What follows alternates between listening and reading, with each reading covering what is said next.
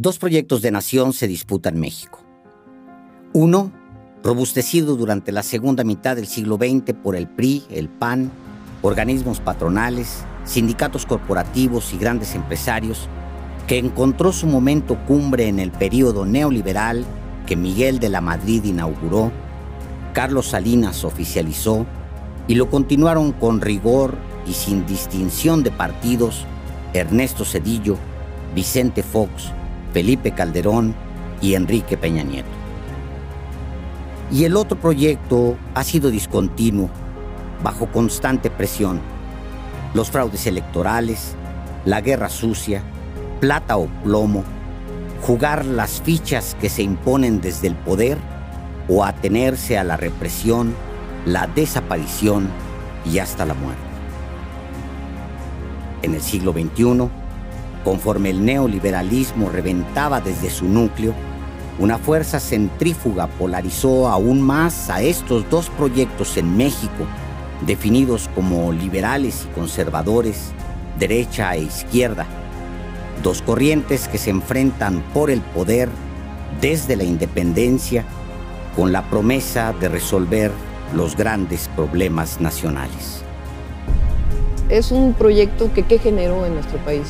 Eh, una enorme desigualdad, una concentración de la riqueza, un grupo en el poder que buscaba el beneficio para ese mismo grupo eh, y que eh, acabó por corromper desde las más altas esferas del poder público y que se vino hacia abajo en ese proceso de corrupción.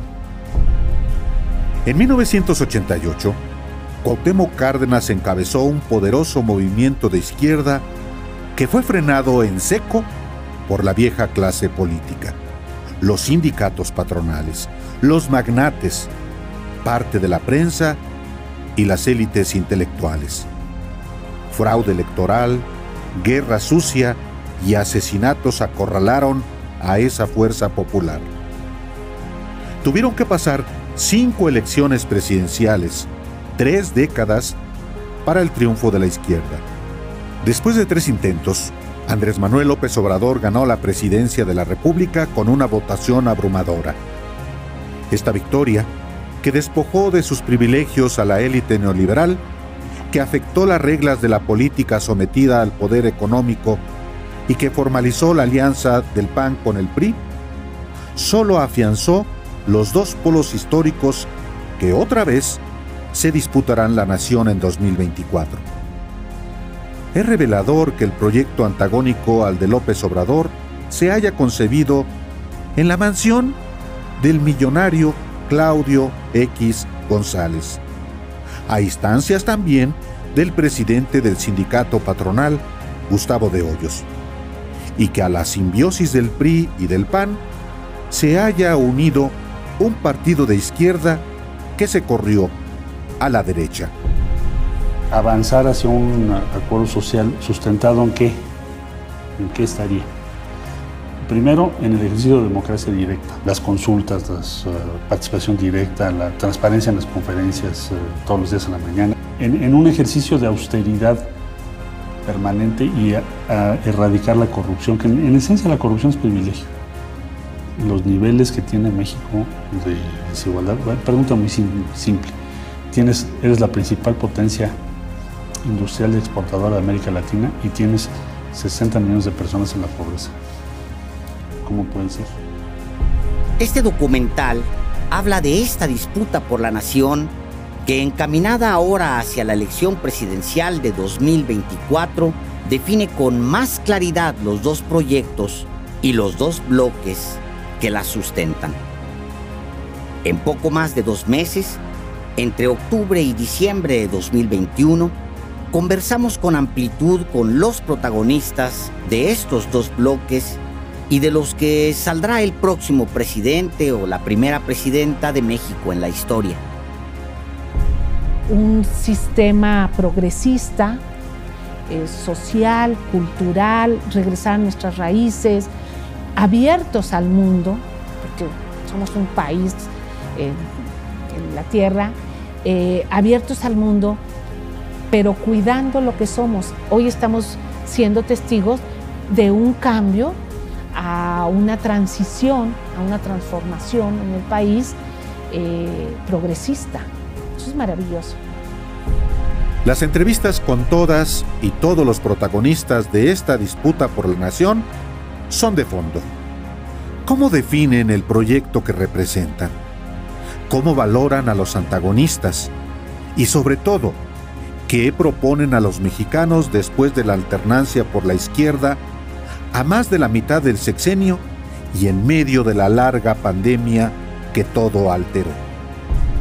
contrario a lo que, a lo que normalmente se dice de que el presidente es un populista que se la pasa dando subsidios, pues el presidente ha retirado los subsidios que se le daban normalmente al empresariado clase media y clase alta. Me parece que a un país le urge, al país le urge, por controles, por pesos, por contrapesos y todo, tener una oposición responsable. Los autores de este libro andábamos en los años 20 cuando el muro de Berlín se vino abajo. Fue de tal estruendo aquello que cuesta explicar. El fracaso del comunismo soviético enterró por todo el mundo casi cualquier proyecto social que mezclara algunas de estas palabras. Proletario, oligarquía, reparto justo, igualdad, lucha de clases, explotadores y explotados. Y en los años por venir, salvo algunas muestras de justa rebeldía contra la opresión del modelo, la guerra en Chiapas, enero de 1994 como ejemplo, el neoliberalismo no solo se hizo gobierno, tomó la academia, sedujo y compró a los intelectuales, intervino y desacreditó la educación pública e inyectó cianuro con gotero para atontar pero no matar a los medios de comunicación. Creó una élite de privilegiados estúpidamente ricos y poderosos y esa élite disolvió en café los estados nacionales y masticó ruidosamente, como cereal tostado, el fruto de las mayorías.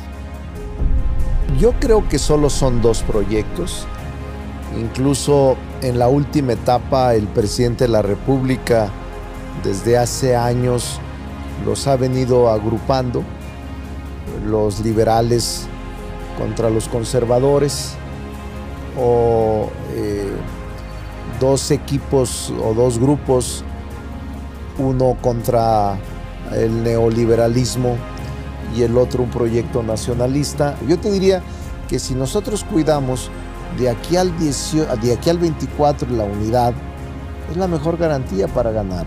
Como está ahorita, ganaría Morena en cualquier momento. Y en dos años no va a cambiar, salvo que hubiese ruptura, fractura o división. Esa es la única manera de poner en riesgo. Y ese sistema que facilitó los llamados megaproyectos recurrió a la compra de voluntades y a la opresión. Muchas veces a ambos y pagaron, incluso con su vida, los defensores de la tierra, pueblos o individuos. La represión de los desposeídos se justificó como necesaria, mientras que la frivolidad de las élites se puso de moda.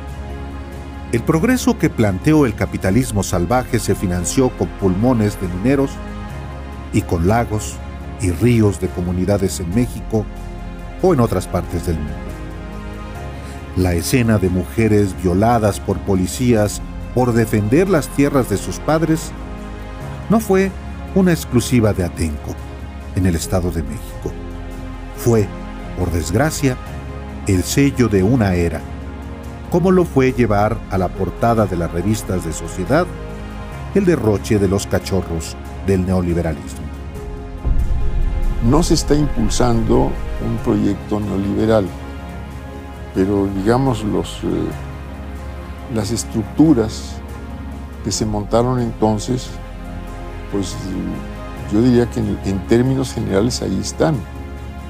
O sea, y esto es lo que, lo que eh, sigue generando, provocando que crezca la pobreza. en, este, en, este, en esta administración, pues hay un, mayor número de pobres que cuando empezó la administración. Y en el colmo del descaro, formas clásicas de explotación se extendieron en sociedades que se presumieron cada vez más democráticas, modernas y liberales. Millones sin seguridad social pusieron sus autos, sus motos y bicicletas para repartir los gustos de la clase media y alta, incluso en medio de una pandemia. Millones pusieron sus autos al servicio de una aplicación y millones entregaron en renta sus casas a empresas que no necesitaron ya activos físicos, sino capacidad para organizar a los verdaderos dueños de los bienes. Dicho de otra manera, empresas como Uber o Airbnb ya no necesitaron invertir en un solo activo y obtuvieron todo de los otros, que gastaron sus ahorros o lo que no tenían para que esas empresas globales pudieran explotarlos. Y aquí estamos otra vez hablando de socialismo. Y en el otro extremo de la misma mesa, el neoliberalismo hace todo para evitar un estruendo al caer. Y aquí estamos presenciando otra vuelta en el yin y yang, conservadores contra liberales o viceversa, izquierda contra derecha o al revés y da lo mismo. La habilitación del individuo para que construya su propio destino, que es, digamos, el núcleo del pensamiento liberal eh, contemporáneo, vamos a decirlo así, contra una visión eh, que se funda más en la presencia eh, unipresente, valga el calificativo, del Estado. Estamos en un México de cabeza completamente. Peor en materia de seguridad de lo que estamos. Peor en materia de economía. Las cosas no estaban bien. Estaban mal había pobreza, necesidad, desigualdad. Pero tristemente todo esto se ha incrementado. Con el fracaso del neoliberalismo, se organizaron funerales de todos los que apostaron a que la sabiduría del mercado compensaría la disolución del Estado. No hubo sabiduría porque el mercado tiene la curiosa vocación de acumular para unos cuantos. El capitalismo fue demasiado lejos. Las élites se volvieron desvergonzadas y salivaron frente a los hambrientos.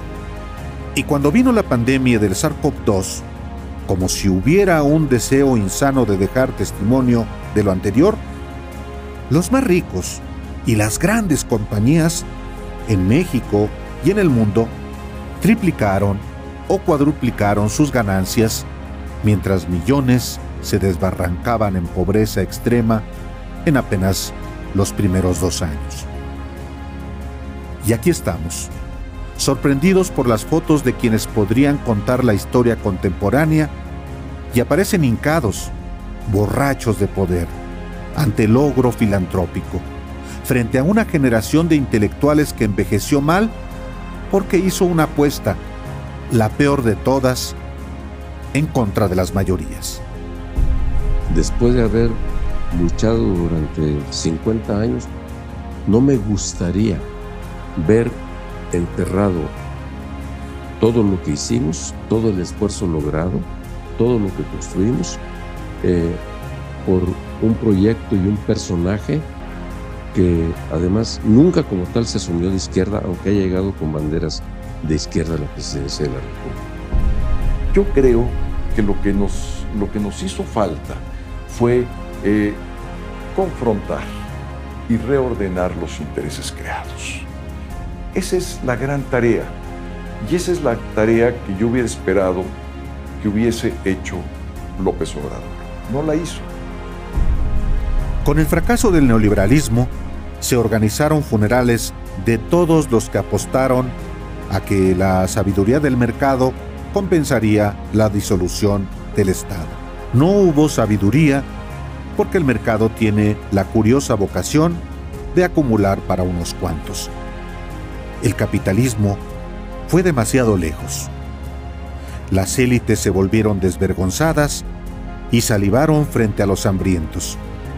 Y cuando vino la pandemia del SARS-CoV-2, como si hubiera un deseo insano de dejar testimonio de lo anterior, los más ricos y las grandes compañías en México y en el mundo triplicaron o cuadruplicaron sus ganancias mientras millones se desbarrancaban en pobreza extrema en apenas los primeros dos años.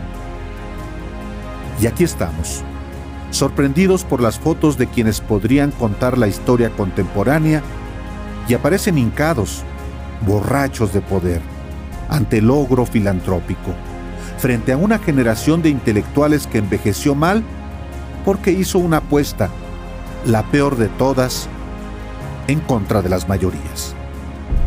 Pero yo creo que México no aguanta más del 2024. Es un momento de, mucha seriedad de mucha responsabilidad, de mucha humildad para que estos personalismos eh, de todos nosotros los que estamos involucrados o nos han sido llamados de alguna otra forma a participar en el 2024, tengamos esa sensibilidad para darnos cuenta de que este país no aguanta más y que tenemos que encontrar un punto de convergencia en esta sociedad hoy en día tan polarizada. Queda por opción la mejor, la de siempre. Que la historia se cuente sola, que hablen los protagonistas en ella porque los testigos que podían hacerlo se emborracharon y quedaron comprometidos. Y de esto, de esto va este documental.